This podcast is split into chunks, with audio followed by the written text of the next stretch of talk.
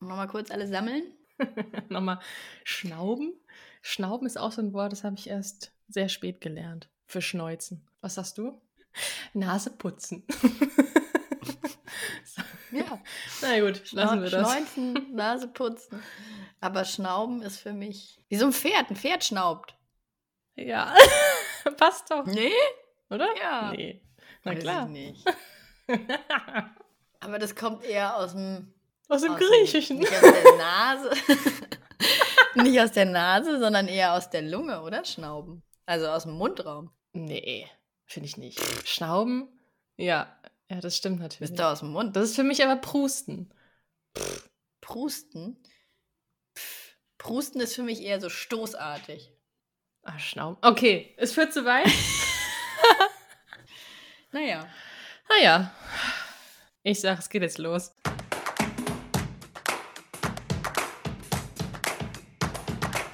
Hallo und herzlich willkommen zur Monatslese, der Podcast über Bücher und Feelings, dieses Mal über den Mai 2022. Ich bin Anne Sauer und mir digital gegenüber sitzt Tina Lurz. Hallo Tina.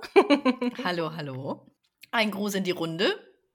Schön, dass ihr alle wieder dabei seid bei dieser akustischen Feierei des letzten Monats. Ja. Punkt. Ich habe Ja. letzten Monat nicht so viel zu feiern gehabt. Es war auch irgendwie Deswegen- kein Feiermonat, ne? Also Nee. irgendwie, so wenn man sich so anguckt, was da so passiert ist draußen in, in der Welt, war das irgendwie kein so ein großer Feiermonat. Also das Wetter war gut, um das gleich mal abzuhaken. haben wir das schon aber mal abgehakt? ansonsten, aber ansonsten, äh, ja, ich hoffe auch, meine Stimme hält heute. Ich war nämlich oder bin immer noch so ein bisschen angeschlagen. Seit jetzt zwei Wochen, ich kriege es nicht wirklich weg.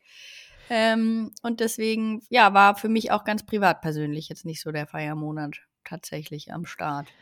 Du warst Teilzeit-Drini, ne? Drini-Praktikantin. Teilzeit, Zwischendurch. Drini-Praktikantin, ja. Es war ganz schlimm. Draußen richtig geiles du- Wetter.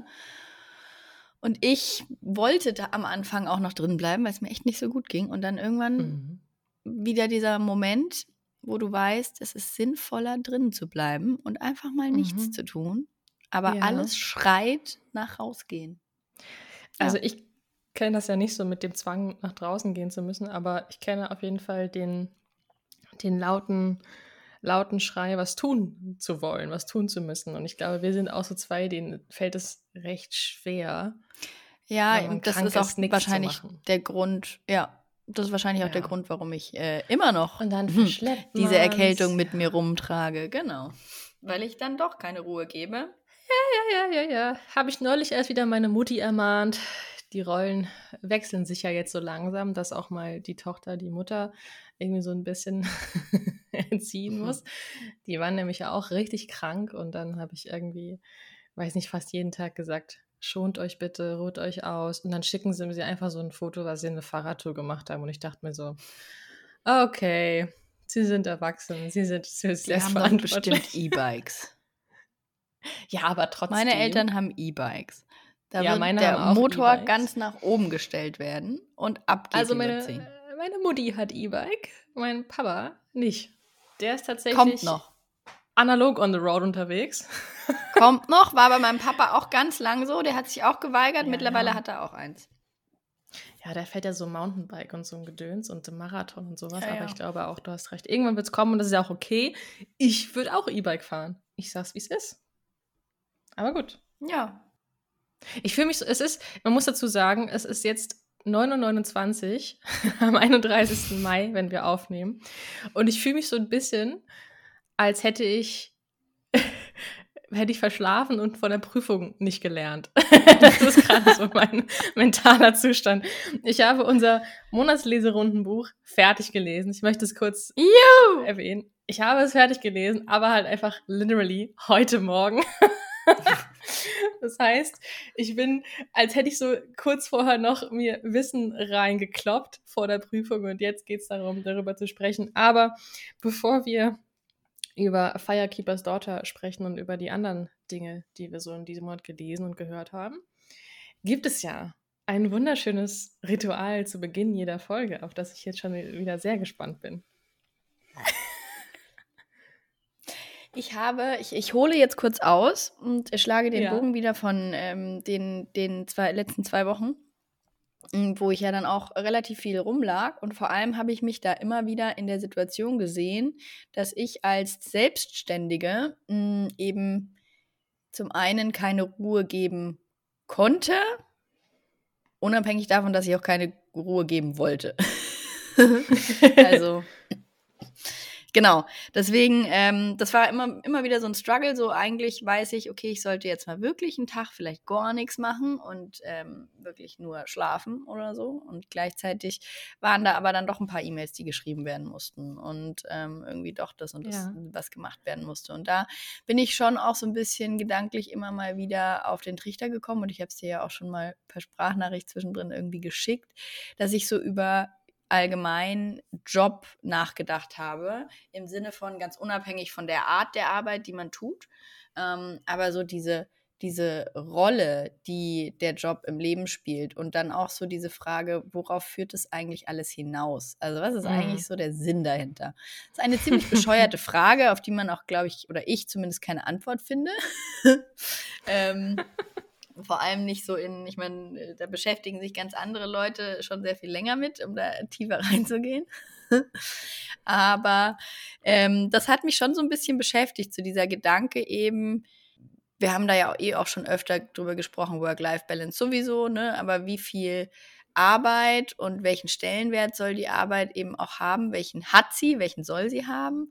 Und ähm, warum eigentlich das Ganze? Und da komme ich halt unweigerlich auf dieses System, in dem wir eine, alle stecken, was man jetzt Hamsterrad nennen könnte. Ne? Aber im Endeffekt geht es um Sicherheit und so weiter und so fort. Und deswegen stelle ich dir auch die Frage oder werfe diese Eisbrecherfrage in die Runde. Welche Rolle spielt dein Beruf in deinem Leben? ich habe jetzt die ganze Zeit gedacht, was, was für eine Frage wird das werden? Äh, Eine ziemlich konkrete tatsächlich. In dem Fall geht es ja. Ja. auch um Beruf, Ja. was ja, schon dann irgendwie die, anders als ich jetzt eingeleitet habe, die konkrete Art der Mhm. Arbeit ist so. Könnte man Mhm. jetzt natürlich aber auch anders interpretieren. Also up to you, ne?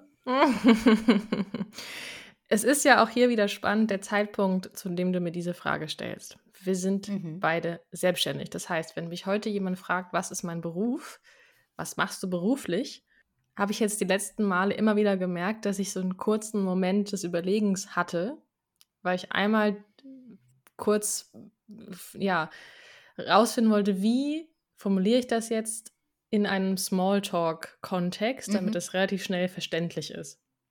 Und vorher war das so, dass ich recht schnell gesagt habe, ich bin Werbetexterin. So, das war irgendwie einfach. Dann kamen die Nachfragen und jetzt sage ich halt, ich bin selbstständig oder ich bin freie Texterin, freie Kreative.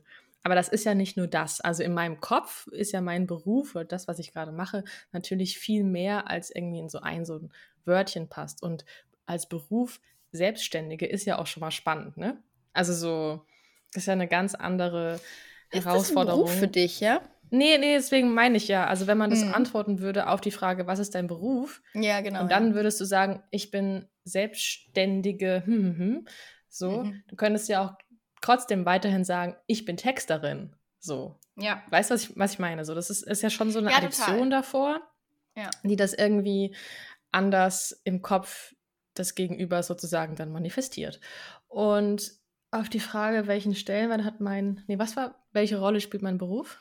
Welche Rolle spielt dein Beruf in deinem Welche Leben? Rolle spielt mein Beruf? Natürlich eine riesige Rolle, weil das aktuell meine Existenzgrundlage ist. Also es geht nicht ohne. Ich kann nicht nicht arbeiten. Ich kann nicht mich nicht mit meinem Beruf beschäftigen oder mit meiner ja mit meinem Einkommen sozusagen. Und Ja. das ist so die rationale Ebene und auf der emotionalen Ebene, mh, wenn es jetzt darum geht, okay, wie definiert uns unser Beruf? Ne? Mhm. Also leben, lebst du für die Arbeit oder also hast du ein 9 to 5, kannst du das abstellen, nimmst du das immer mit? Dann muss ich sagen, bin ich, glaube ich, weiter, als ich es noch vor ein paar Jahren war. Ich kann besser abschalten. Auch wenn ich zwar irgendwie, auch jetzt im Urlaub, ich war ja jetzt im Mai auch wieder unterwegs, natürlich hier und da an meine Arbeit gedacht habe, aber ich wusste auch, ich habe entschieden, jetzt Pause zu machen. So, und das war dann ganz gut. Und früher habe ich das halt nicht so gut gekonnt. Und deswegen glaube ich, dass ich jetzt, auch wenn ich mich zu, naja, wer ist Anne Sauer? Was macht sie beruflich? Was, was, ist, was, ihr, was ist ihr Ding? Ja, doch als Person zu 100% mit meiner Arbeit äh, quasi identifizieren muss, weil das nur ich bin, ich stehe dahinter, hinter allem, was ich mache, habe ich doch irgendwie eine andere Distanz. Ist jetzt ein bisschen wirr, aber. Aber ich, also ich weiß genau, was du ja. meinst, weil ich Danke. das auch merke, dass du ähm, das besser schaffst, auch dir die Auszeiten zu nehmen und das umzusetzen, was ich gerne wollen würde.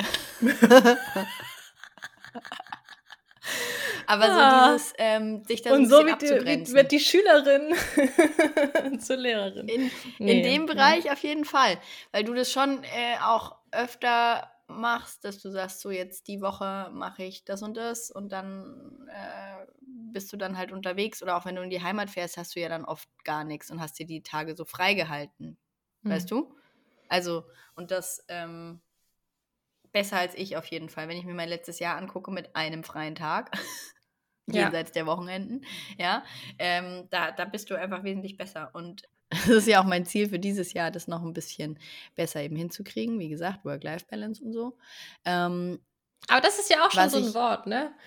Ja, Wo, ja, total. Das ist auch ein Wort? ganz bescheidenes also, Wort, wirklich. Das hat, ich würde gerne wissen, wer das in die Welt gesetzt hat, weil das ist so ein Wort, an dem wir uns alle aufhängen. Work-Life. Ja, total. Und, das ist und so was krass. auch immer ein Problem ist.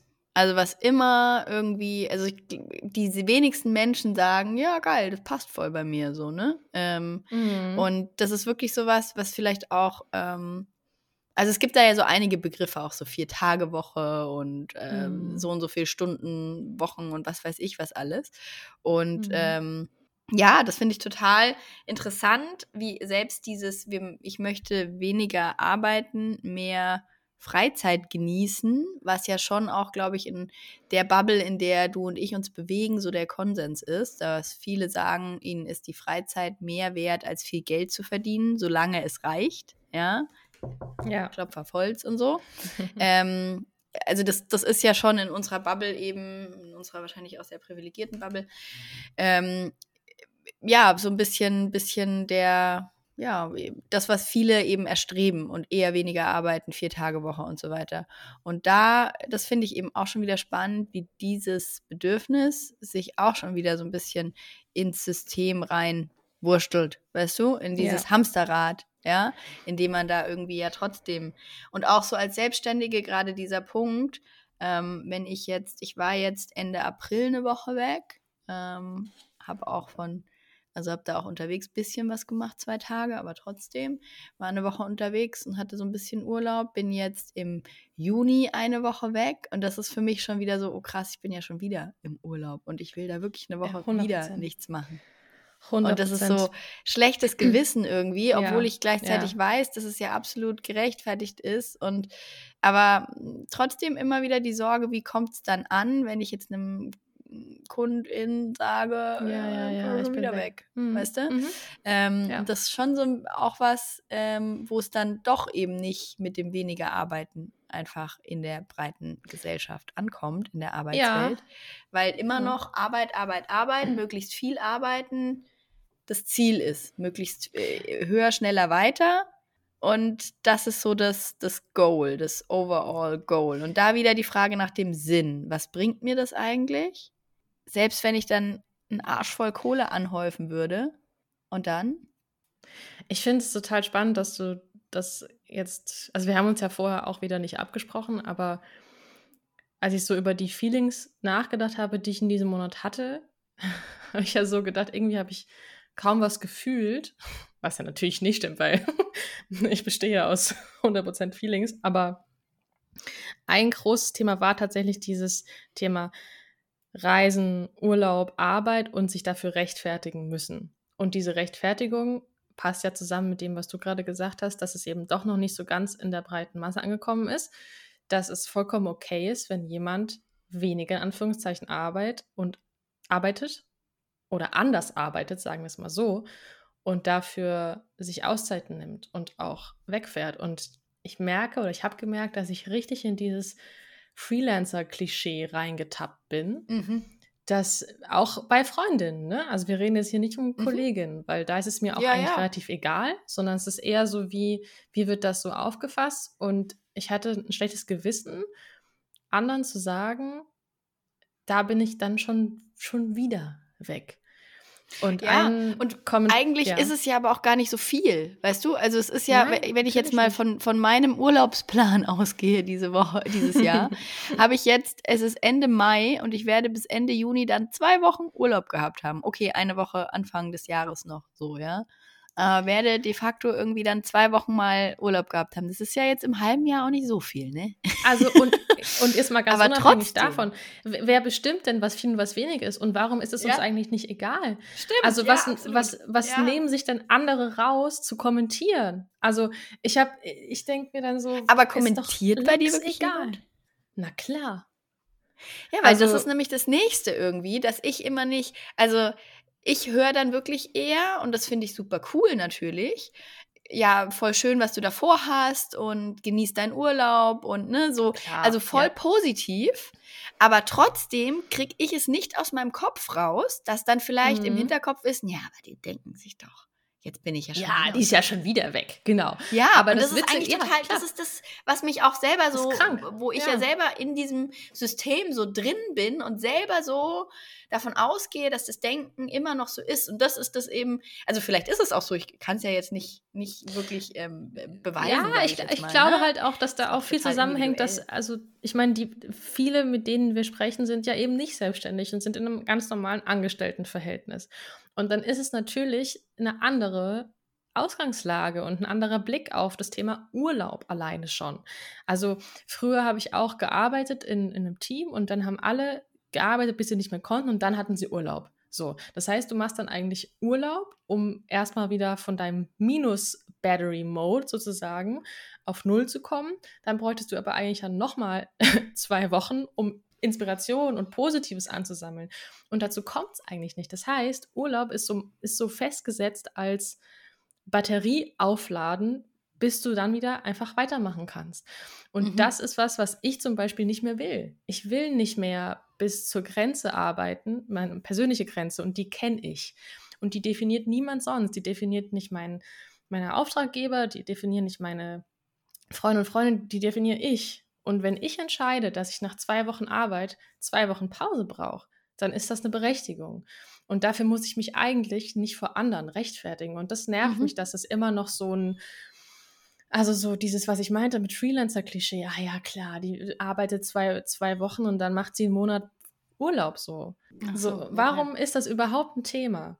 Und das ist das, mhm. was, was mich nervt. Und auch als ich in Paris war, wir waren ja zwei Wochen in Paris, und das war was, was für mich mega auf, was total schön war, diese Vorstellung, dass ich mit meinem Freund zwei Wochen nach Paris fahre, was natürlich in jedermanns und jeder Frau's Ohren super dekadent klang. Diesen zwei Wochen in Paris, weil Paris machst du ja normalerweise nicht so lange.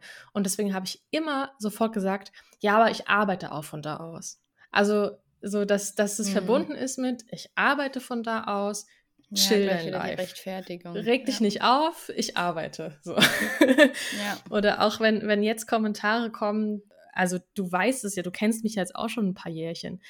Ich war jetzt in den letzten Jahren nicht so viel unterwegs, wie es jetzt in diesem Jahr war. So in der mhm. geballten äh, Sequenz.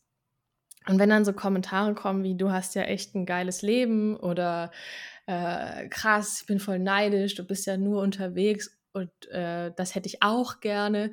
Und dann denke ich mir so, woher, also ich, aber dass ich die letzten sieben, acht Jahre quasi bis zum geht nicht mehr gearbeitet habe, das ist kein Thema. So. Und ja, ich finde, das dieses, sieht man halt Blick dann auch in dem Moment nicht, ne? Also. Und es ist ja auch eigentlich nicht wichtig. So. aber ich finde, es ist total spannend, wie wir gerade auch Social Media natürlich spielt eine riesige Rolle, wie wir darauf gucken, was andere machen, wie sie, wie sie ne, gerade Urlaub, Reisen und Arbeit. Und das ist so verzerrend. Und ich finde, wir sollten einfach mal alle aufhören, das überhaupt in Relation mit uns selbst zu setzen. Und wenn, dann als Inspiration und sich mhm. zu fragen, okay, warum fällt mir das auf? Warum bin ich vielleicht gerade neidisch? Kann ich daran vielleicht was ändern? Und mhm. nicht so, ne? Also ich, ich weiß nicht. Also ich finde, es ist ein ganz, ganz spannendes Thema, dieses Ding mit Arbeit und sich dafür rechtfertigen müssen. Und ähm, ja. Also ja, ich befürworte, auch, dass du mehr wegfährst. Weil du bist das Reisegirl eigentlich hier, nicht ich. ja, hast du recht. Ja. Hast du recht. Nee, ich äh, steppe das Game auch wieder ab, auf jeden Fall, dieses Jahr. Ja, finde ich gut. Ähm, ich kann hier nicht die Einzige mit Reisecontent sein auf Dauer. Spaß. Nee, nee, nee, alles gut. Aber ähm, ja, auch dieses, was du gerade sagtest mit dem Aufladen, dass der Urlaub eigentlich da ist, um mhm. aufzuladen. Das ist eigentlich auch, da, da, stellt sich eben wieder die Frage nach dem Sinn ne? und nach diesem Hamsterrad. Ja. Du gehst in Urlaub um, oder ja, fährst, fährst weg, um die Batterien aufzuladen, um dann wieder Vollgas geben zu können mm. und äh, wieder die Batterien, die Akkus leer zu machen und sie dann wieder auf. Und dann läuft ja immer alles auf Arbeit raus. Und das ist natürlich, ja, so funktioniert halt dieses System. Und das ist echt so, und da, da ist dann der Punkt, wo ich so gegen die Wand laufe, natürlich, ne, klar ähm, wenn man es auch einfach nicht so mit dem Fingerschnipsen irgendwie ändern kann. Also ich werde jetzt, weiß ich nicht, Einsiedler und baue mein eigenes Gemüse an und ähm, schalte Social Media aus. Keine Ahnung, weiß ich nicht. Auch das ist wahrscheinlich keine Lösung. Mhm. Aber du weißt, was ich meine. Aber das finde ich, ja, das ist ein Thema, was äh, mich, uns wahrscheinlich noch Jahre, Monate beschäftigen wird und immer wieder, weil sich immer wieder was ändert, auch in der eigenen Lebensphase. Ähm, aber war wirklich was, was mich jetzt diesen Monat mal wieder ähm, beschäftigt hat. Ja, diese Rechtfertigung einfach direkt in meinem Hirn aufgepoppt ist und gar nicht so, also ich ja eigentlich weiß, dass es ein Schmarrn ist.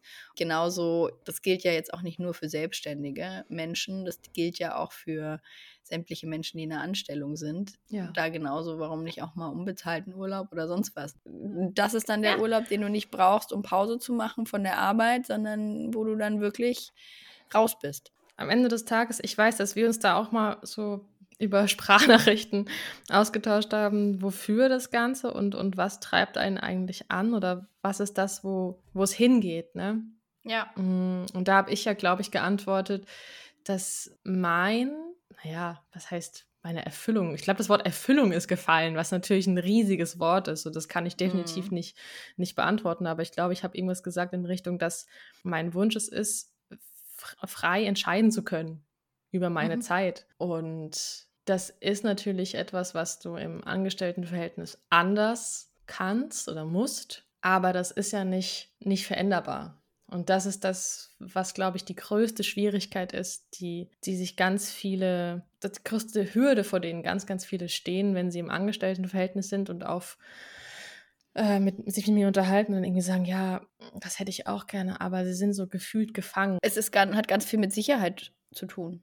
Also das ist doch die Basis von allem irgendwie, oder? Also ja, die, ja, dieses ja, genau. Sicherheitsgefühl, also warum macht man Sicherheit das alles, finanziell, ne? Also Sicherheit. Ja, genau, ich bin, aber ich bin unter Vertrag, genau. ich bekomme regelmäßig mein Einkommen, meine Steuern ja. sind geregelt, meine Versicherung Aber das ist ja auch so der Antrieb, ein Stück weit viel zu arbeiten, wenn man selbstständig ist.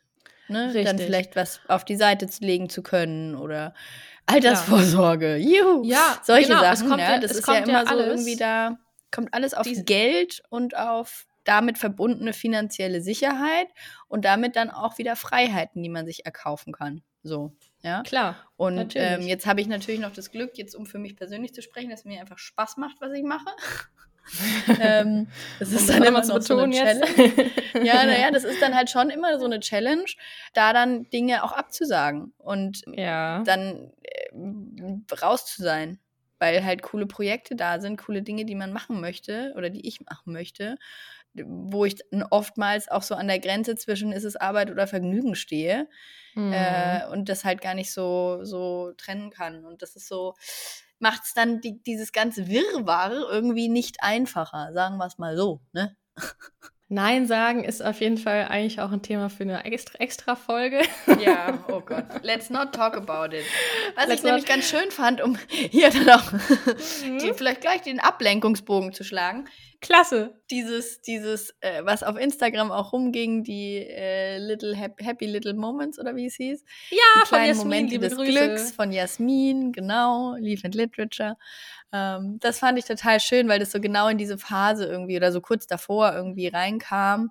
Ich mir da dann auch noch mal so über dieses, also ich kam dann auch zu dem Schluss im Endeffekt so im Hier und Jetzt weiter leben zu wollen. Exakt. Äh, und eben auf dieses äh, gucken, was sich jetzt gut anfühlt. Und ähm, daher haben diese kleinen Happy Moments äh, auch sehr bei geholfen, sich mal so zu denken, okay, was macht mich eigentlich so auch im Kleinen sehr zufrieden. In, voll, ähm, voll. Im, ja, im Alltag auch, ne? Und das war, Total. fand ich sehr, sehr schön. Also ich finde, es ist sehr, ich komme jetzt in so eine sehr melancholische Richtung, aber ich finde, also das ist tatsächlich auch was, worüber ich nachgedacht habe, ähm, auch so in, in diesem Monat aus verschiedenen Gründen. Das Vergängliche letztendlich, ne? Das, das Vergängliche, die oh Zeit Gott, jetzt wird's richtig. Oh ja. Nee, weil ich glaube, das ist ein Übergang zu einem Buch, was wir beide gelesen haben. Aber so dieses, wie gucken mhm. wir auch auf uns zurück, ne? Also wie erinnern wir uns an, an ja, an unser Leben so. Und ich meine, wir sind ja noch nicht alt, ne? Wir sind irgendwie erst mal so Anfang 30. Und trotzdem gibt es einfach schon so, so viel. Und da kommt im besten Fall noch unheimlich viel. Und diese Happy Little Moments, dieses im Hier und Jetzt, sich das angucken und die kleinen Dinge einfach wertschätzen, das, das ist ja nichts äh, Esoterisches oder das ist ja einfach die einfachste Form der Dankbarkeit. So. Und das finde ich halt mhm. total schön, den, den Blick auf solche Sachen zu legen und auch so dieses, wo siehst du dich in fünf Jahren? I don't give a fuck. Ich habe keine Ahnung. Oh, ich weiß es nicht. Ich weiß, das teilt niemand mit mir dieses, dieses Bedürfnis, aber ich würde tatsächlich gerne mal ganz kurz gucken, wo ich in zehn Jahren bin. Nicht, weil ich darauf hinarbeiten will oder so, einfach weil ich neugierig ja, bin. ja. Sagt jeder dann immer zu mir, bist du eigentlich bescheuert? so. Aber ich würde gerne mal ganz kurz rein, reingucken. Reinlunsen. So. ja, ganz kurz. Ja, ich finde, das ist ein spannendes Gedankenexperiment, ne? Das ist ja genau die, die konträre Geschichte, wie würdest du was anders machen in der Vergangenheit, wenn du nochmal zurückgehen könntest, ne? Also mhm. Also dieses Was wäre, mhm. wenn und dieses in die Zukunft gucken, dies, das. Also ich glaube, wir haben alle sehr deutlich gemerkt, dass du planen kannst noch und nöcher und dann passiert ja, irgendwas sowieso. und es ist alles ganz anders. Und deswegen ich glaub, will ich auch gar nicht planen, wo ich in fünf oder zehn Jahren bin, aber mich würde es einfach ja, interessieren, das mal zu ja, wissen, weißt weiß. du? Also ich, ne? So. Aber äh, nur um das nochmal abzuschließen, von wegen Sicherheit und wofür das Ganze, ne? Worauf arbeitest du hinaus? Also dieses, diese Ausrede, ich arbeite, ich, ich sammle mir hier was an, weil ich das und das in so und so vielen Jahren haben will. Ja, und dann? Wenn es nicht klappt. Also von daher, das ist halt echt ein, ach, da könnten wir jetzt stundenlang philosophische Diskurse darüber halten. Ich würde sagen, wir kommen zu unserem ersten Buch, das ich hier gerade ja schon so angeteasert habe. Der Papierpalast. Hast du Bock? Von Miranda Cowley Heller. Hast du Bock ist kein Untertitel, das habe ich jetzt gefragt. Der ah, Papierpalast. Miranda Cowley Heller übersetzt von Susanne Höbel. Susanne Höbel. Ja, also man muss dazu sagen, es gibt Gründe, warum ich dieses Buch gelesen habe. Ein Grund davon bist du, denn du hattest ja mit Ulstein, mit dem Verlag zusammen diese schöne Aktion mit den BloggerInnen, dass du uns A mit dem Buch und Sonnencreme, die ich übrigens im Urlaub ausgiebigst benutzt habe, als ich in den Bergen Hervorragend. war. Hervorragend zur Verfügung gestellt hast. Und deswegen habe ich dieses Buch gelesen und du hast auch mir vorher gesagt, ja, lies es mal bis mindestens Seite 200, glaube ich, war es, um mhm. abschätzen zu können, wie du es wie du's findest und ob du es, was du damit machst. Und ich sag mal so, das war ein guter Tipp, das äh, bis zu dem Zeitpunkt zu lesen. Und ich habe dann auch relativ schnell in der Buchhandlung Bescheid gesagt und gesagt, Leute, der Papierpalast ist nicht das, wonach er aussieht. Es ist nämlich nicht nur ein schöner Schmöker, nicht nur ein easy read mit Sommerfeelings, sondern da ist auch ganz schön abgründiges, zwischenmenschliches, gewaltsames mit rein gewoben.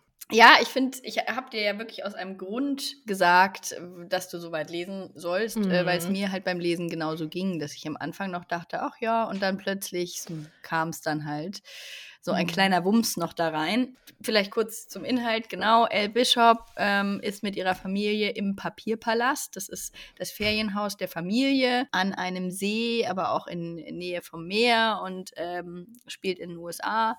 Ja, in diesem Ort, im Papierpalast, äh, in diesem äh, Sommerort, sind sehr viele Dinge passiert, weil die Familie da eben seit sie selbst auch ein Kind ist, hinfährt und ähm, das Haus eben schon sehr lange beziehungsweise die Hütten kann man ja sagen, eher früher zumindest. Da, da ist einfach schon sehr, sehr, sehr viel passiert. Und man erfährt dann in ähm, ja, Zeitsprüngen zwischen dem äh, Hier und Jetzt sozusagen und der L. Bishop, die verheiratet ist, die Kinder hat und die ihren äh, Kindheitsfreund mit seiner Frau dort wieder trifft, erfährt man dann in Rückblenden, ja, was eben da früher so passiert ist. Da vielleicht eine ähm, Triggerwarnung für Missbrauch. Äh, mhm. Sexuelle Gewalt, ja. Und das alles ist eben, und das fand ich so das Faszinierende an diesem Buch, aber wirklich in diesem Sommer-Feeling eingebettet. Es ist heiß, man ist am Strand und schwitzt so mit den ProtagonistInnen mit, finde ich, ja.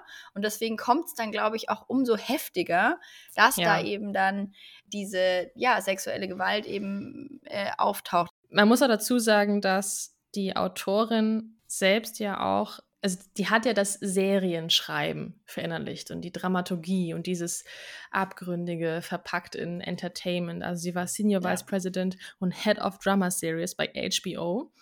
Also hat auch die äh, Serien Six Feet Under mitgemacht und The Wire. Ich weiß nicht, ob du die kennst, aber bei Six Feet Under denke ich auf jeden Fall an so eine krasse Atmosphäre auch. Und mhm. ich finde, Atmosphäre trifft es ganz gut bei der Papierpalast, weil du spürst, wie du sagst, da, da rieselt irgendwie wirklich gefühlt der Sand so aus den Seiten raus und du hast ja, es so total. diese klebrige Sommerhitze und dieser Papierpalast ist gleichzeitig irgendwie Zuflucht, aber auch so ein gruseliger Ort, dann ab einem gewissen Moment, oder nicht gruselig, es, aber es halt. Wechselt halt so ein bisschen, ne? Genau. Die Atmosphäre ja. ist sehr aufgeladen von Anfang an, mhm. aber am Anfang eher noch so positiv und so Sommer und cool mhm. und ne, und dann da noch ein bisschen äh, schöne Erinnerungen. Sexy. So. Sexy.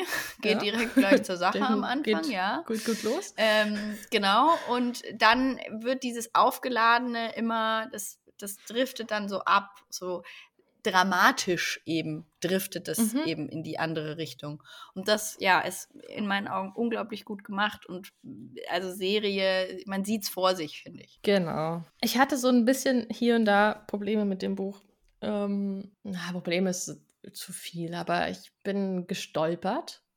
Es wurde ja im Vorfeld mir auch bei Instagram gesagt, das musst du lesen, das ist super gut. Und ich hatte natürlich dementsprechend Erwartungen an das Buch, mhm. klar. Mhm. Und ich fand es auch vom, vom Plot und von der Story echt gut. Also ich wollte schon wirklich wissen, was da jetzt passiert und wie es weitergeht. Also das hat mich am Haken gehabt. Aber ich habe es nicht der Sprache wegen gelesen. Also ich habe wirklich mhm. teilweise so gedacht, ja komm, nee, weil ich hier und da, ich fand es nicht immer rund, ich fand es nicht immer stimmig, weil ich das Gefühl, das sind so verschiedene Stimmung, also teilweise von Elle irgendwie so total, wie nennt man das denn, äh, forsch und irgendwie nüchtern und dann auf der anderen Seite so Szenen beschrieben, wo sie unter der Dusche weint und es ist, wird, es ist total zuckrig und total pathetisch teilweise.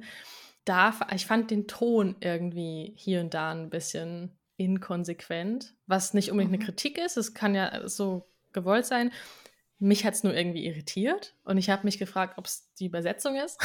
also mhm. ob es daran liegt, irgendwie, die Transferleistung. Ich finde die Figuren aber unheimlich interessant. Also das, das ist es für mich wert gewesen, da reinzugehen und dran zu bleiben, wie die Figuren sich entwickeln, wie die zueinander stehen, wie die beschrieben werden, wie die Männer zum Beispiel beschrieben werden, wie die Frauen mhm. so untereinander funktionieren. Ich fand die, die Geschwistergeschichte auch richtig gut. Also Elle hat mhm. ja auch mhm. eine Schwester, wie die sich so entwickelt hat. Das fand ich spannend und auch die, die Mutter. Also das fand ich schon ganz gut. Aber wie gesagt, hier und da Abzüge für mich in der Sprache, Plot, wie gesagt, ganz gut gemacht, ja. Ich war beim Lesen, glaube ich, so sehr fasziniert von eben den Figuren, weil ich die auch unglaublich vielschichtig und lebendig finde. Also selbst die mhm, Mutter, die ja. jetzt eigentlich ja eine Nebenfigur ist, ist sehr greifbar finde ich. Und davon war ich sehr fasziniert. Plus äh, gerade ab einer gewissen, ab einem gewissen Punkt war das für mich total plotgetrieben. Und da bin Ja, ich da voll. halt durchgeflogen äh, Ja, und habe, glaube ich, da eher dann äh, die Sprache tatsächlich äh, gar nicht mehr so sehr beachtet. Aber Ja, okay. würdest du es empfehlen? Ja, doch. Kommt natürlich drauf an, wem und wie so Mhm. das Bedürfnis ist, ne? Klar. Aber es hat mich erinnert an der Gesang der Flusskrebse. Ach, tatsächlich. Von dem Feeling, was ich hatte. Also vielleicht ein bisschen weniger, ja, Kitsch ist das falsche Wort, aber ein bisschen weniger so, so eine Saftigkeit, in die man sich so reinlegt. Ich kann es, also ich finde, aber so, es kombiniert halt auch irgendwie eine, eine Liebesgeschichte mit Krimi-Handlung und einer Selbstfindungsgeschichte. Äh, Mhm. So, und deswegen Mhm. ist es, und es ist sehr atmosphärisch, von daher passt das schon ganz gut, finde ich, in diesen, in diesen Vergleich. Aber wie gesagt, immer dazu sagen, was da auch noch mit reinkommt, wenn, wenn ich es verkaufen würde, empfehlen würde. Ja, macht auf jeden Sehr Fall was schön. mit einem. Macht definitiv was mit einem. Ähm, und hier schlage ich auch den nächsten Bogen, äh, weil äh, dieses, äh, den Papierpalast habe ich tatsächlich schon vor längerer Zeit äh, gelesen, aber ein Buch ist jetzt erschienen, bei dem es auch um dieses Thema Missbrauch geht, Mhm. was ich ja jetzt eben äh, gelesen habe und was für mich auch vor allem, ja, es hat so einen Sog auch auf mich ähm, ausgeübt. Also ich war da, ich habe es gelesen und habe es wirklich in, ich weiß nicht, zwei Tagen, wenn, ja, also wirklich sehr, sehr schnell äh, durchgelesen, obwohl es fast 400 Seiten hat. Und zwar geht es um Tja. Claudia Schumacher. Liebe ist gewaltig, mit einem ähnlich wunderschönen Cover, wie es der Papierpalast hat, wie ich finde, erschienen im Mhm. DTV-Verlag. Das ist auch ähm, so lieblich, wie dieses Cover aussieht, ähm, so ja, gewaltig und auch gewaltsam ist dieses Buch. Es geht um Juli, die ein Leben hat, was nach außen hin sehr perfekt scheint. Der Vater, erfolgreicher Anwalt, ähm, tolle Familie, Geschwister, schöne, schlanke Mutter. Ja, und ein super Leben. Aber im Endeffekt ist der Vater ein äh, richtiges Arschloch und Mhm. äh, verprügelt seine Söhne. Irgendwann dann geht es eben auch äh, weiter. Und das zieht sich so durch, dass sich das nach außen hin schöner Schein und alles perfekt. Und niemand bricht dieses Bild. Und obwohl die Mutter tyrannisiert wird, obwohl die Kinder wirklich ähm, tyrannisiert werden und einfach häusliche Gewalt da an der absoluten Tagesordnung äh, steht, Vater natürlich auch Alkoholproblem, ist ja das nach außen hin die perfekte Bilderbuchfamilie und keiner erfährt was. Und die Kinder und auch die Mutter spielen mit. Das ist so das, das Ausgangssetting und wir als LeserInnen begleiten dann Juli über, äh, es ist in drei Zeiten geschrieben, einmal so als Teenager und dann, wenn sie älter wird, noch zwei Settings. Das heißt, man äh, begleitet sie schon eine relativ lange Zeit und dieses Buch ist unfassbar heftig. Also da passiert alles von wirklich Missbrauch. Dann gibt's, rutscht sie auch noch, hat sie ja, äh, also psychische Probleme natürlich und geht dann auch in Richtung Essstörungen. Toxische Beziehungen sind da drin, also alles auf einem Haufen. Wirklich Mhm. richtig, richtig heftig. Und deswegen ähm, ist dieses Buch auch definitiv nicht für alle Menschen äh, geeignet, das zu lesen. Das will ich ganz, ganz, ganz klar dazu sagen, weil es geht da drin echt ab und es wird auch wirklich, ja, sehr deutlich teilweise geschrieben, äh, Mhm. beschrieben. Und also es war so ein einerseits ein sprachliches, also sprachlich mochte ich sehr gerne und ich habe es deswegen gerne gelesen, aber gleichzeitig habe ich es natürlich unglaublich ungerne gelesen, Ja. weil es Mhm. einfach hart ist, was da drin passiert und was du da eigentlich liest. Ja, ähm, das war für mich immer so ein inneres Ringen im Endeffekt während der Lektüre. Man kann, ich kann da auch nicht sagen, ich habe das Buch gerne gelesen, so grundsätzlich, und ich kann das auch ja, nicht ja, ja. aus vollstem Herzen empfehlen, so, ne? Aber es ist in meinen Augen ein gutes Buch, also ein, ein Buch, was es verdient, gelesen zu werden, wenn man das eben alles, was da passiert, abhaben kann, weil äh, ich gerade auch diese heile Welt und dieses, dieses Grundsetting, was eben ist, der Missbrauch, ja, und die, die, das in der Familie so tief verwurzelte, sich natürlich auf das ganze weitere Leben auswirkt. Das finde ich auch einen spannenden Aspekt, die Beziehung, die sie dann zu ihren Geschwistern hat und wie unterschiedlich die reagieren oder wie unterschiedlich die ihr Leben weiterleben. Also sie macht es natürlich auf die eine Art und Weise und versucht sich da so durchzustruggeln, aber ihre Geschwister machen das halt teilweise ganz anders als sie, mhm. haben ja aber den gleichen Background und das finde ich sehr spannend spannend zu, oder war für mich total spannend zu lesen, einfach, äh, ja, wie unterschiedlich da dann auch die Menschen das verarbeiten oder halt eben auch nicht. Ja. Und wie sich das dann eben aufs weitere Leben so auswirkt und wie auch teilweise bis zum Ende hin das verleugnet wird, was da eigentlich in der Familie passiert wird. Und das war unglaublich hart, intensiv, hm. teilweise auch wirklich schockierend zu lesen, aber mit so einer Kraft irgendwie auch, das wieder zu thematisieren und da, äh, ja, das aufzuzeigen, sozusagen, finde ich schon sehr beeindruckend. Allerdings muss man auch dazu sagen, das hat mich ein bisschen, bisschen gestört. Es ist mhm. nicht wirklich in den Kontext gesetzt, dass auch andere Dinge möglich sind. Also sie läuft da so durch ihr Leben und klar, man sieht dann irgendwie die Geschwister, wie die damit umgehen, aber so eine, ein Ausweg, das könnte stattdessen passieren. So könnte es äh, auch ablaufen, dass es, weiß ich nicht, Frauenhäuser gibt oder sowas. Wird am Rande mal thematisiert, ja. Aber so dieses, okay, so könntest du dir tatsächlich Hilfe holen in einer solchen Situation. Es wird geschildert, aber nicht gelöst, sagen wir es so, ja, diese, diese Situation. Und das ist dann schon wieder was, wo ich sagte, okay, gehört natürlich dazu zu dem Buch. Ja. Also Ne, das ist äh, definitiv beabsichtigt und ganz bewusst so gewählt, ja. Aber ist halt in meinen Augen schon auch bei der Thematik einfach eine große Leerstelle, die da irgendwie eben nicht gefüllt wird, nicht thematisiert wird. Die hätte das Buch zu was anderem gemacht, definitiv. Okay. Aber mir hat es irgendwie so ein bisschen, bisschen gefehlt. Spannend. So, langer Monolog von meiner Seite. Krass, wie finde ich denn da jetzt den Übergang? Also, ich mache mal den Bogen nochmal zu Papierpalast. aber nur ganz kurz. Wir wollen ja auch noch über unser Monatsleserundenbuch sprechen, aber ich will trotzdem schnell ein Buch reinwerfen, was ich im Urlaub gelesen habe und einfach richtig gerne. Das ist von Emily Henry ein Buch. Und Emily Henry ist ja hier mm. im Podcast auch schon mal aufgetaucht. Bei dir, mhm. du hast Beach Read gelesen und ich habe jetzt gelesen You and Me on Vacation, was aber mittlerweile mhm. auf Englisch anders heißt. Es heißt jetzt People We Meet on Vacation. Also Obacht, aber es ist das gleiche Buch. Und es kommt im Juli bei Drömer, habe ich gerade nachgeguckt, auf Deutsch. Und es ist ein Buch, deswegen Papierpalast, weil es mit zwei besten Freunden, also es geht um zwei beste Freunde, das sind Poppy und Alex. Und die fahren irgendwie jedes Jahr zusammen in Urlaub. Und es wird auch so ein bisschen Vergangenheit, Gegenwart erzählt und man ahnt, in einem Sommer ist was passiert, was diese Freundschaft aus, auf Eis gelegt hat. Und jetzt gibt es eine letzte Chance, einen letzten Sommer sozusagen für die beiden, wo sie wegfahren. Und ähm, es geht darum, werden sie, also es ist ihre letzte Chance, vielleicht sich zu, also zu verlieben, so in der Art. Und es ist so eine richtig schöne Rom-Com. Kann man sich als Film vorstellen. Es ist nicht platt geschrieben, es sind richtig coole Dialoge und es macht einfach Spaß und äh, ist tatsächlich ein richtig, richtig gutes Sommerurlaubsbuch. Und ist lustig, wie gesagt, ne? Also Romcom habe ich schon gesagt. Habe ich schon gesagt, dass es eine Romcom ist?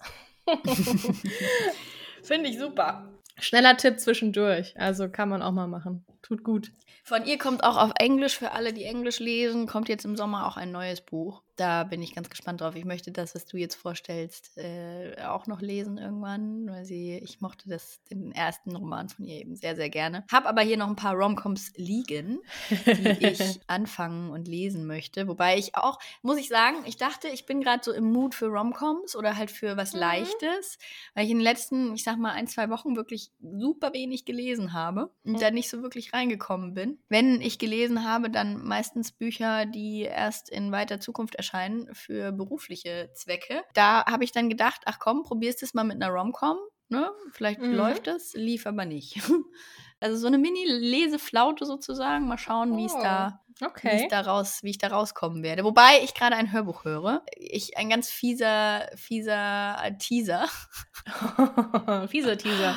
Ein fieser Teaser, das ein Sachbuch ist, was auch so ein mhm. bisschen zu unserer Feelings- Kategorie von mhm. heute passt. Ähm, vielleicht knüpfe ich da dann im nächsten Monat an, weil ich bin noch nicht, okay. noch nicht durch und habe vor allem jetzt bald auch das Printexemplar, weil ich alles unterstreichen möchte. Das ist wirklich ein fieser Teaser, entschuldigt. Ich find's gut.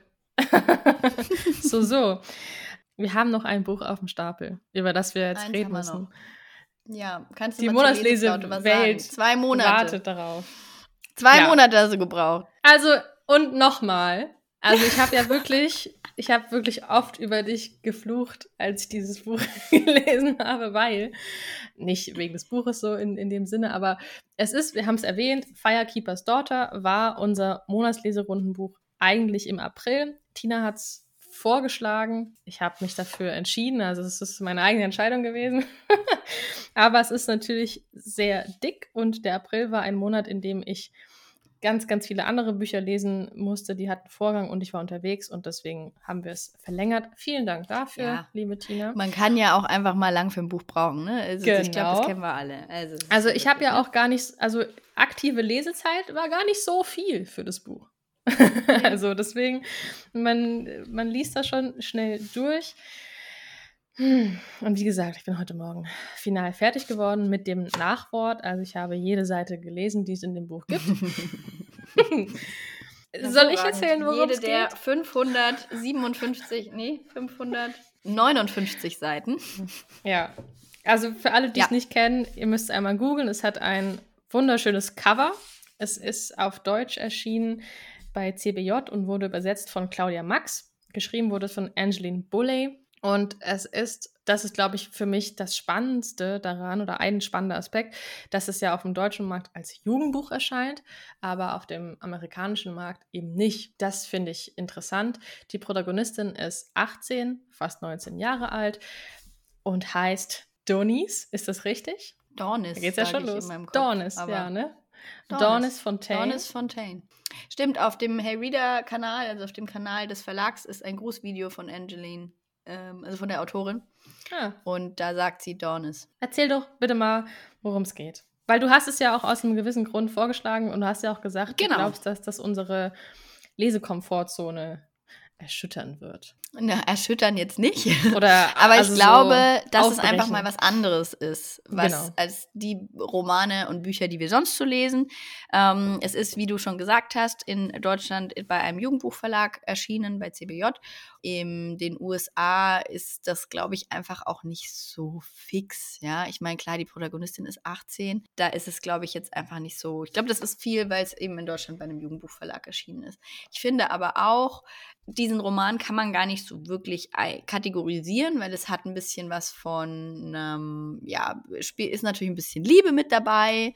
Äh, es ist eine wirklich, ja, Thriller-Handlung in dem Sinne, als dass es da ein, ein Rätsel zu lösen gibt und das FBI involviert ist, geht ja schon auch um die ja, Native Americans, Traditionen und da dann auch so ein bisschen ins, ich sag mal, spirituelle, mystische mit rein.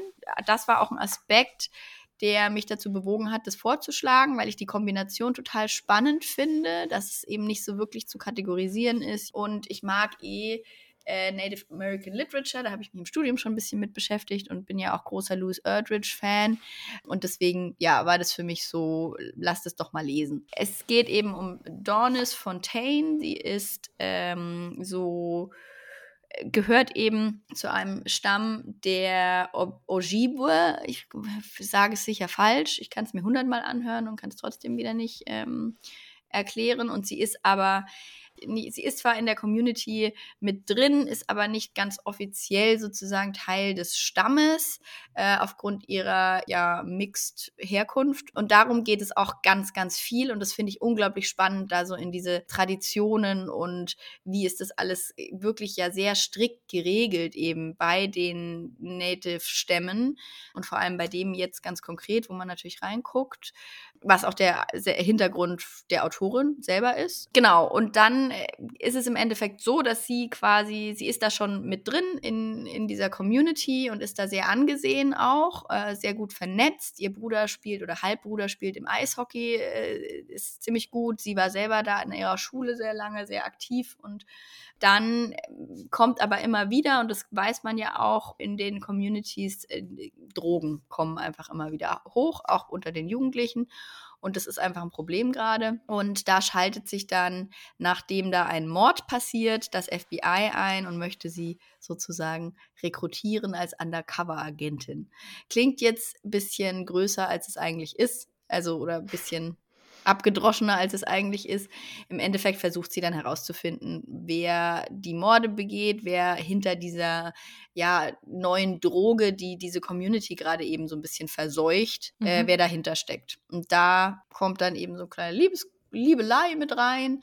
Ähm, es geht viel um Familie, um Freundschaften und bin da auch durch die Seiten geflogen, weil ich einfach wissen wollte, was passiert.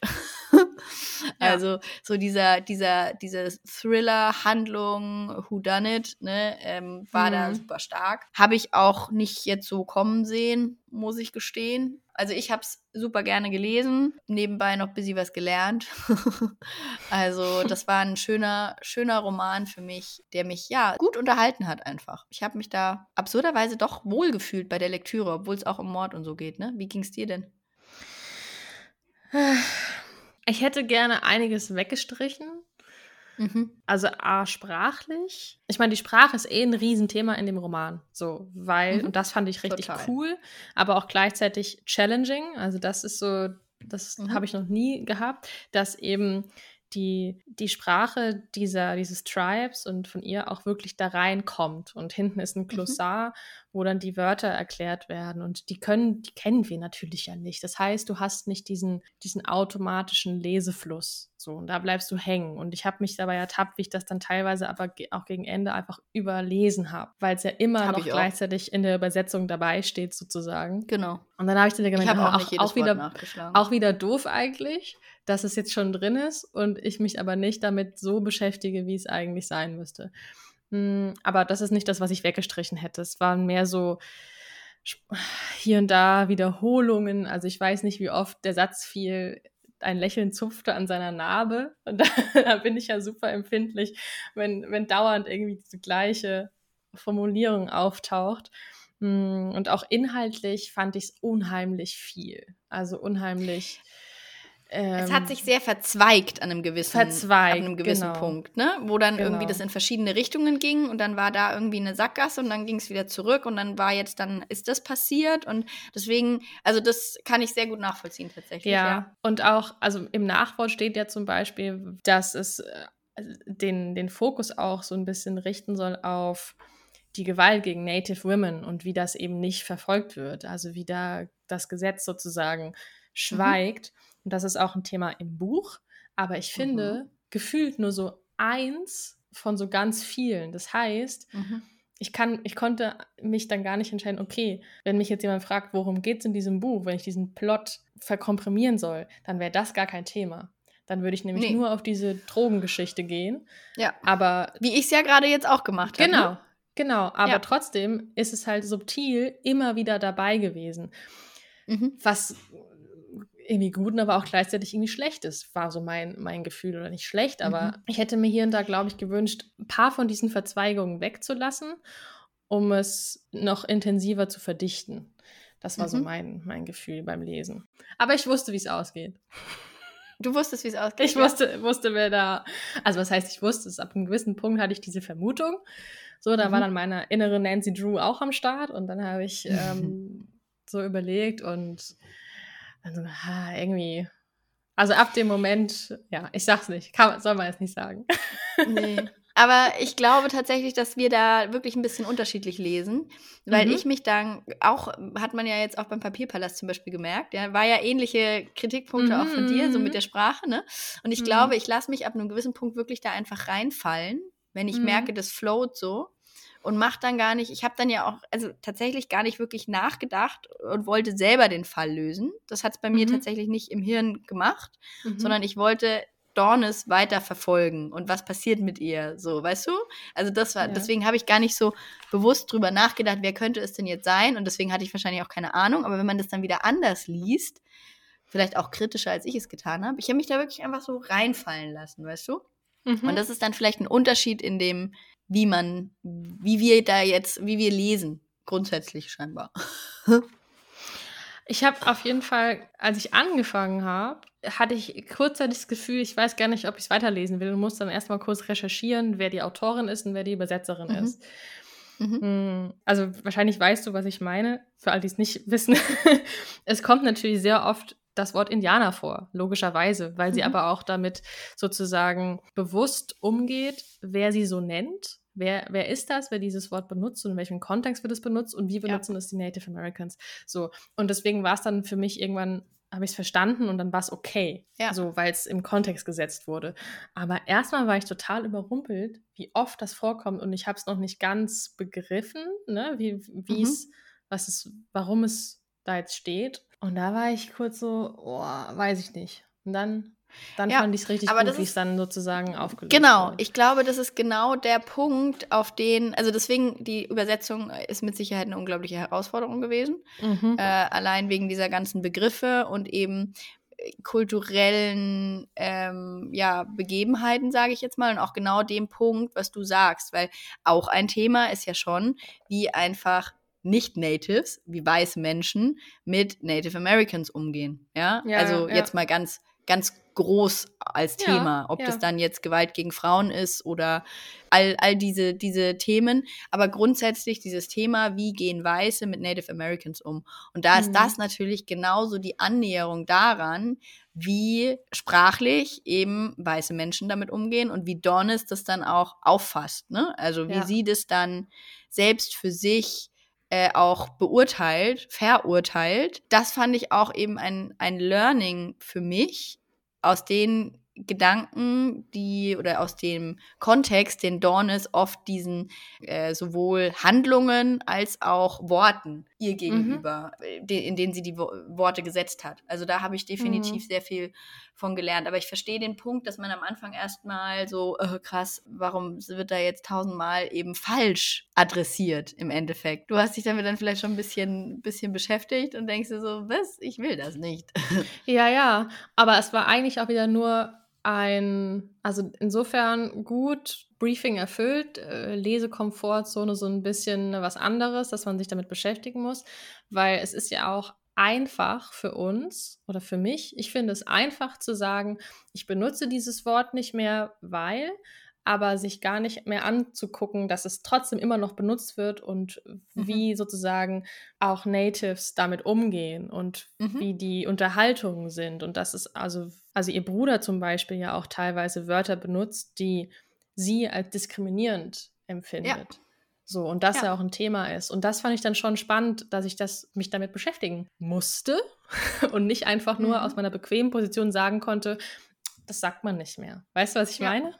Ja, so. total, total, total. Ich fand auch tatsächlich den zeitlichen Kontext interessant. Also ich habe, das will ich noch machen, ich habe es noch nicht fertig geschafft, aber es spielt Anfang der 2000er. Also es spielt ja irgendwie so 2004, 5, 6, glaube ich, ne? So. Mhm. Und da werden ja auch immer wieder Referenzen gebracht, also das Club-Handy, das Blackberry, das Motorola, äh, Musik, die da irgendwie, und das hat ja wahrscheinlich einen Grund, denke ich mal, dass es zu dem Zeitpunkt spielt, aber darauf geht sie im Nachwort zum Beispiel nicht ein.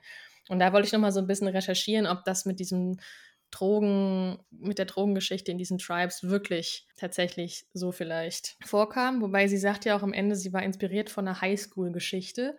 Aber als sie ja auf der Highschool war, war es ja nicht 2004. Also es ist ja schon nochmal, ja.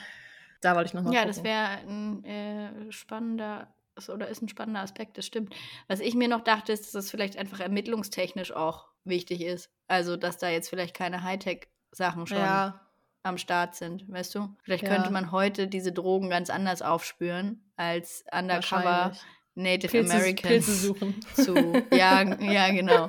ne? Also das, das ja. dachte ich mir an mancher Stelle, dass es jetzt vielleicht so. ganz praktisch ist, dass es nur das Klapp-Handy ist und nicht das äh, so, iPhone das mit Internetzugang. Erzählerisch einfach ein Mittel. Okay, ja, ja stimmt. Na gut, da habe ich noch nicht drüber nachgedacht. Gut. Auf jeden Fall Gut. all in all irgendwie spannende Welten abgebildet, also Eishockey-Welt, äh, Mann-Frau-Thematik, Aufwachsen, Traditionen weitergeben, Familie, Natives und SiedlerInnen, wie die Sprache sich verändert, wie es also Rituale, das ist ganz, ganz viel drin. Hier und da hätte ich gerne was weggelassen, aber spannend war es, definitiv. ja. Ja, okay. also ich habe es wirklich, das war für mich ein Buch mit, wo man noch was mitnimmt, wo man schon das Hirn hier und da einfach anschalten muss, sollte, kann. Man kann es natürlich auch einfach so lesen, ne? aber man kriegt ich, sehr viel mit, wenn man das Hirn anschaltet, sagen wir es so. Ja. Und konnte aber ich da sehr gut reinfallen. Sorry, ich würde es aber definitiv nicht 14-Jährigen in die Hand geben. Und nee, das ist, 14. und da schließt sich der Kreis mit dem Thema Jugendbuch oder nicht. Ich würde es nicht 14-Jährigen geben, sondern so 16 aufwärts vielleicht. Also es kann auch sein, dass die heutigen 14-Jährigen natürlich vielleicht auf einem anderen Level sind, als ich es mit 14 war, was so das, das, glaube ich, das Wissen und so angeht. Aber es ist schon auch, es ist jetzt nicht nur eine nette Detektivgeschichte, ne? Also das muss man auch dazu sagen. so, es ist schon recht heftig, auch wieder das Thema sexuelle Gewalt. Es ist wieder da. Deswegen würde ich da schon gut überlegen, wem ich das gebe. Ja, und jetzt darf ich neue Bücher vorschlagen. Also es gab ja dieses ja. tolle Gewinnspiel bei Instagram und ihr habt ja auch ganz, ganz viele Kommentare runtergeschrieben mit Büchern, die ihr uns sozusagen mal als Monatsleserundenbuch empfehlen würdet. Ja. Wer Bock auf Literaturinspiration auch nochmal aus der Community von euch für euch sozusagen hat, schaut mal unter den Gewinnspielpost mhm. äh, auf Instagram zu Firekeepers Daughter. Da haben wir nämlich eben nach Buchtipps gefragt und da sind super viele äh, Bücher empfohlen worden, von denen ich mir selber auch einige notiert habe und du dir offensichtlich Inspiration geholt hast für unser nächstes Monatsleserundenbuch. So halb, ehrlich gesagt.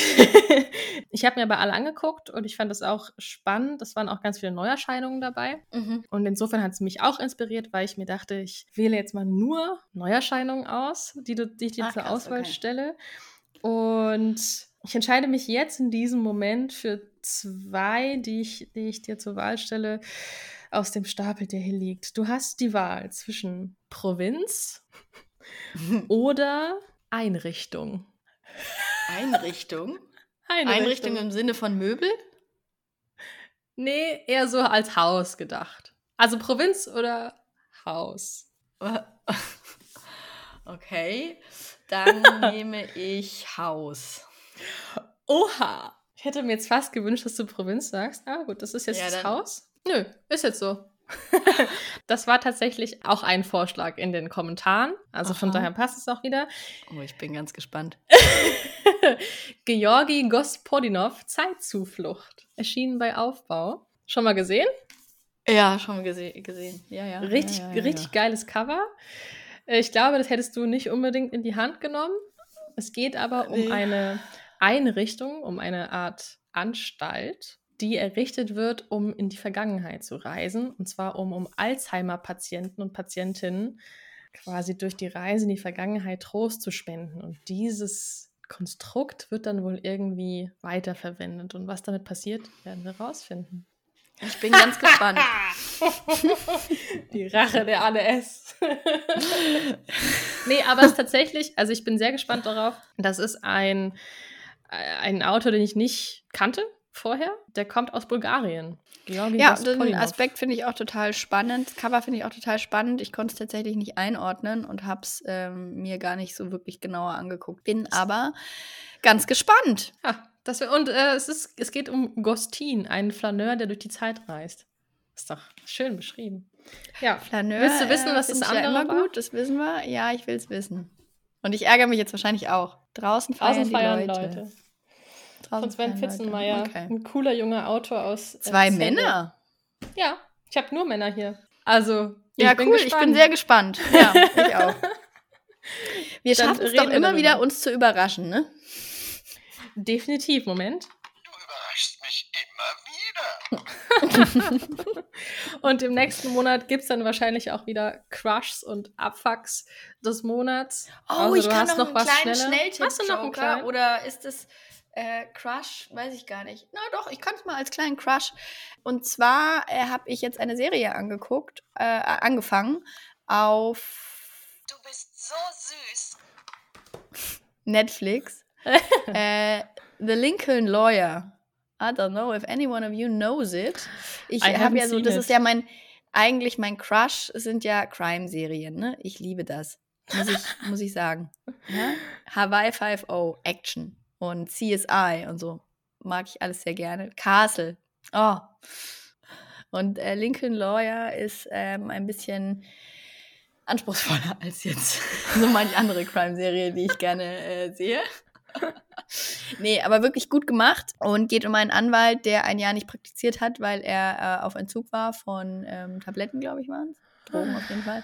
Und ähm, dann ähm, die wird ein Kollege ermordet und der überträgt ihm seine Kanzlei und damit all seine Fälle. Und er wird da so wieder richtig reinge, reingeschmissen sozusagen, äh, muss aber gleichzeitig in verschiedenen Fällen quasi aufholen, was der Anwalt vorher eben schon irgendwie ermittelt hat. Und es ist alles ähm, ein großes Geheimnis natürlich, was dahinter steckt, aber wirklich gut gemacht und vor allem so Kleinigkeiten, ähm, die diesem, die dieser Figur auch sehr viel Tiefe geben. Äh, dass er zum Fällt Beispiel nur, das Mikro runter. da fällt mir fast das Mikro runter, dass er nur im Auto immer durch die Gegend fährt oder sich fahren lä- lässt und dann hinten drin arbeitet, weil er dann halt denken kann. Deswegen auch Lincoln Lawyer, ähm, weil er immer in seinem Lincoln rumfährt. Ach Ähm, so. Und ja, also es ist ganz, ganz, ganz spannend. Mhm. Okay, So, das war dein so, mal so. Schnelltipp. Ich bin noch nicht durch. Ich glaube, ich habe drei. Folgen gesehen. Also es wird dich freuen und damit möchte ich diese Folge beschließen. Es wird dich freuen, dass ich Sunset, Selling Sunset angefangen habe zu gucken. Oh. Ich bin also drin im LA Nice. Real Estate Trash Serien Game und damit verabschiede ich mich, weil ich muss jetzt mal ganz Danach schnell als gucken. nächstes geht's, ja, nett, und dann kannst du gleich äh, nach Paris. Mhm. Habe ich nämlich auch nicht gedacht. Es gibt auch eine quasi Selling Sunset in Paris, aber Oh mon ein Dieu. bisschen weniger Drama. nee, es ist eine Familie, die gemeinsam eine Immobilienagentur in ähm, Paris machen. Drei Brüder äh, und die Eltern. Und da werden dann in Paris die 10 Millionen Euro Häuser Alter. und Wohnungen gezeigt. Und da geht es dann halt eher um die Kinder als um Drama. Aber trotzdem sehr spannend nebenbei. Und man kann, Das- ich kann mein Französisch ein bisschen aufhobeln. Das ist auf jeden Fall eine völlig andere Welt. Ja. In, wo man so, ich äh, habe so geguckt und so gesagt, ich kann gar nicht weggucken. Das ist wie ein Unfall. Man kann Ja. nicht weggucken. Das Ja, ist so krass. Ganz genau. Und also, naja. Aber ich weiß noch nicht. Das mit Lassen Netflix war jetzt auch nur ein Spaß, weil es ist ja auch noch. Ich möchte auch betonen nochmal, dass ich das Monatsleserundenbuch wirklich zu Ende gelesen habe, obwohl es die neue Staffel Stranger Things gibt, die pausieren musste. Deswegen. Aber jetzt Ja, nicht gut. kann es weitergehen. Jetzt kannst du loslegen. Okay, Wunderbar. wunderbar. Im nächsten Monat dann gibt es nur Serienempfehlungen, weil wir werden nichts lesen anscheinend. Scherz. Ich freue mich, ich bin gespannt, was wir zu dem neuen Buch zu sagen haben, was die Feelings parat halten in diesem kommenden neuen Monat Juni. Ich hoffe, ihr habt alle eine schöne Zeit. Der Sommer beginnt und dann würde ich sagen, hören wir uns bald wieder, ne? Ja, hören wir uns. Hören wir Macht uns. es gut. Vielen Dank fürs Einschalten und ähm, auf Play drücken für euren Support und auch auf Instagram. Ja, wenn ihr uns noch nicht folgt, folgt uns monatslese.podcast. Danke fürs äh, Zuhören und bis nächsten Monat. Tschüssle. Tschüss.